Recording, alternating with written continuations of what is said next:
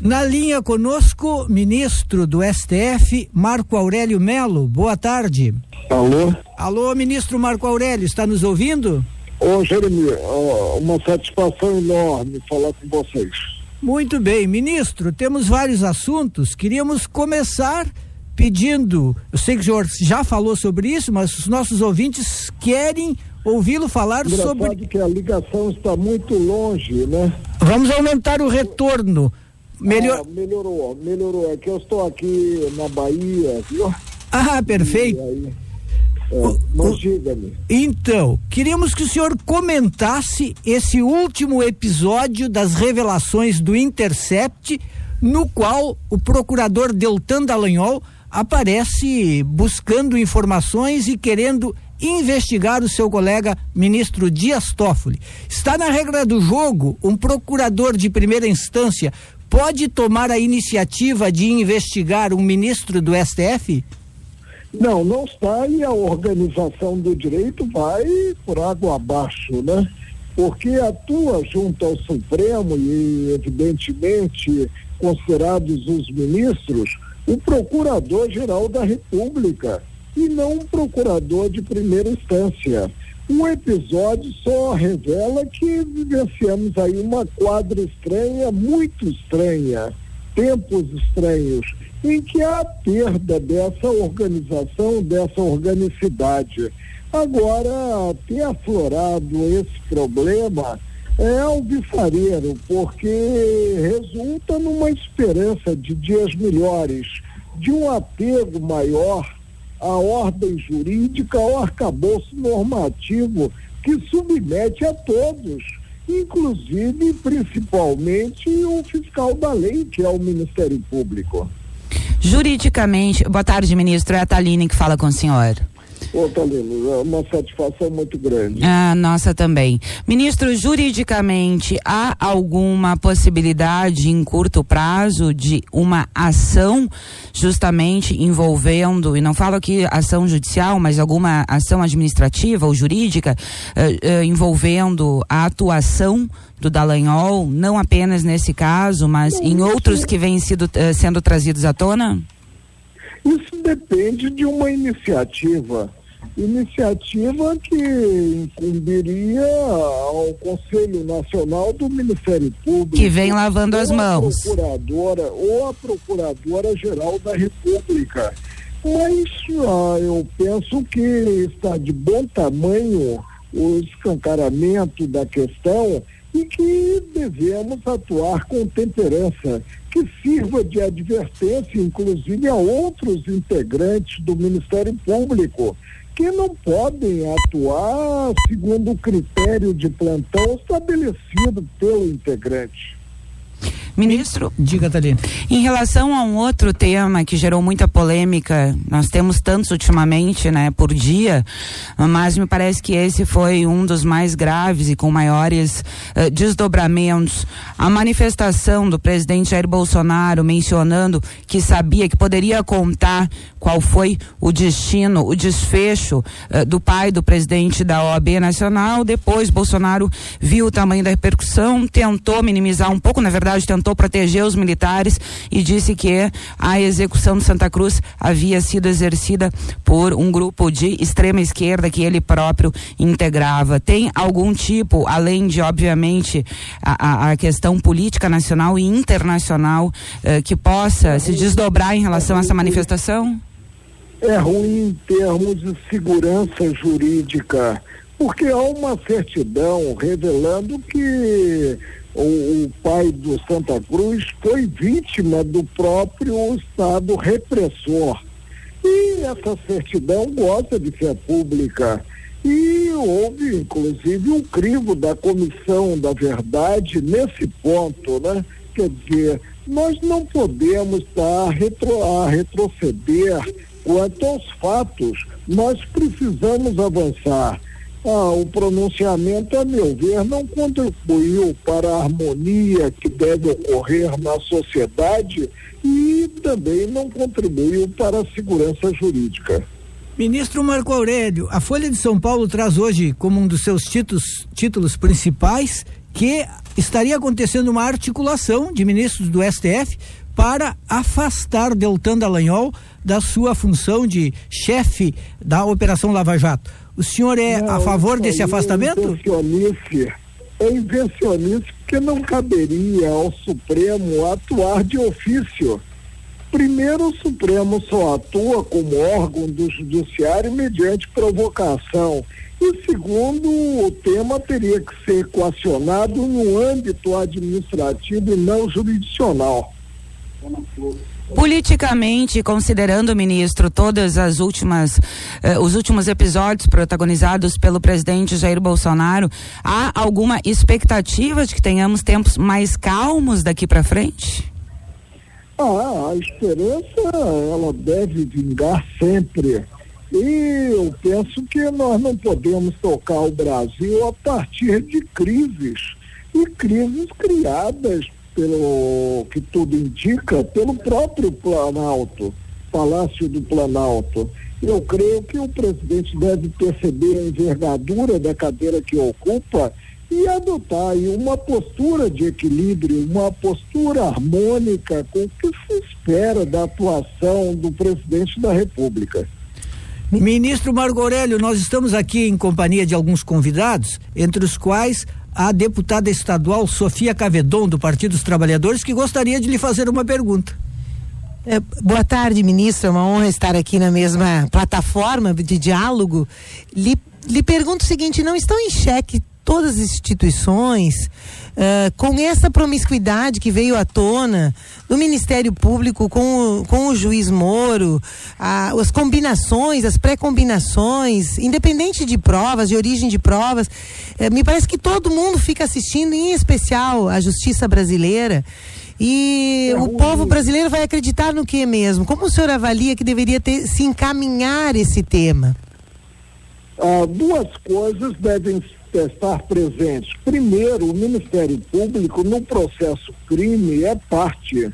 E o juiz tem que dialogar com a parte no próprio processo. Não cabe ah, um contato, um contato à margem do que está documentado no processo, visando o êxito da persecução criminal. Isso é muito ruim e, de certa forma, alcança a imagem do próprio judiciário. Imaginemos que, ao invés de ter tido contato com o Ministério Público, parte acusadora no processo, Estado acusador, houvesse o contato com um dos advogados da defesa. Como seria visto esse contato? Exato. Seria visto a ponto de caminhar-se para excomunhão maior o que nós percebemos é que houve uma mesclagem Ministério Público, magistratura indesejável, em detrimento da relevância do bom nome da própria magistratura. Ministro Marco Aurélio Melo, um outro ponto importantíssimo. O presidente da República, Jair Bolsonaro, chegou a dizer que o jornalista norte-americano Glenn Greenwald poderia pegar uma cana no Brasil por ter divulgado esse material que agora se sabe teria sido hackeado. Esse jornalista. Olha, a publicidade, a publicidade é básico na democracia. Chegando a um veículo de comunicação uma notícia, muito embora coberta pelo sigilo na origem, cumpre ao veículo noticiar o que chegou a ele. E não vejo como se fustigar aí o órgão que, ou a pessoa que divulgou o que foi realmente ah, gravado em termos de conversas. Na sua avaliação, o conteúdo se impõe à forma de obtenção das informações, ministro? Sim, sim, e interessa à sociedade em geral ser bem informada, ser informada inclusive quanto às mazelas existentes. Somente assim nós teremos uma correção de rumos. O seu colega Celso de Mello disse ontem quando tratava dessa questão da MP do presidente Bolsonaro que transferia a FUNAI para uma outra administração, disse que há um perigo no Brasil, uma espécie de tentação autoritária. O senhor concorda com isso? Então, nós temos um governo que sabemos que é um governo populista de direita, e todo governo populista de direita tende ao autoritarismo. Mas eu espero que não cheguemos a esse autoritarismo. Pois é. O país está preocupado, não é, ministro Marco Aurélio Melo? Porque todo dia tem declarações retumbantes do presidente da República. Essas declarações contribuem para essa harmonia da qual o senhor tanto fala? Não, não, é, decididamente não contribui. Contribui para nós não morrermos de tédio. Aí sim. Ministro, não são só declarações, as tentativas de, de ataque a, a a democracia e a autonomia das universidades é, são muito sérias e acho que há reações, começa a haver reações importantes na justiça e, e isso é importante para para a sociedade brasileira resguardar a liberdade de conhecimento, de cátedra, assim como a de informação há pouco referenciada. O que eu posso dizer é que o Supremo está atento ao quadro vivenciado, à quadra vivenciada e que ele não faltará a nacionalidade. Isso todos estejam certos. O segundo semestre promete ser bastante tumultuado no Supremo Tribunal Federal, considerando. Não, para nós não, porque estamos muito habituados com esses conflitos e buscamos a melhor solução e solução harmônica com a lei das leis, que é a Constituição Federal. Que assim realmente continue sendo. Ministro, quando dizem que o STF tá, está. ouvindo mal. Quando dizem que o STF está exorbitando das suas funções, que está mandando no país, que se mete em tudo, o que, que o senhor diz em relação a isso? Não, ele atua segundo os ditames constitucionais, autorizado pela Constituição Federal. E mil vezes ter-se algum excesso do que a apatia. A apatia é que não pode existir. E quais são as perspectivas do, da liberdade do Lula, na sua opinião, ministro? Não sei como está a situação jurídica do ex-presidente Lula, se já houve o trânsito em julgado de alguma decisão condenatória. Agora, precisamos apreciar aquelas declaratórias de constitucionalidade Sobre a prisão que a prisão após ah, o pronunciamento em segunda instância. E eu tenho certeza que o presidente do Supremo marcará data para esse julgamento. Ele já tinha. Eu me declarei habilitado a relatar o processo em dezembro de 2017 e esse tema já poderia estar liquidado.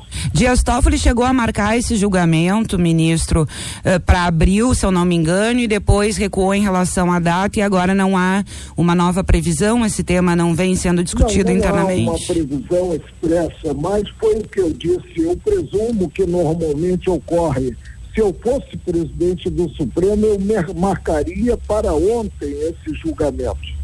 O que que o senhor, o que que o senhor eh, considerou, o que que o senhor pensa da decisão do ministro Dias Toffoli como plantonista de interromper aquelas investigações baseadas em dados do COAF? Não, eu tenho para mim que o sigilo de dados deve ser preservado.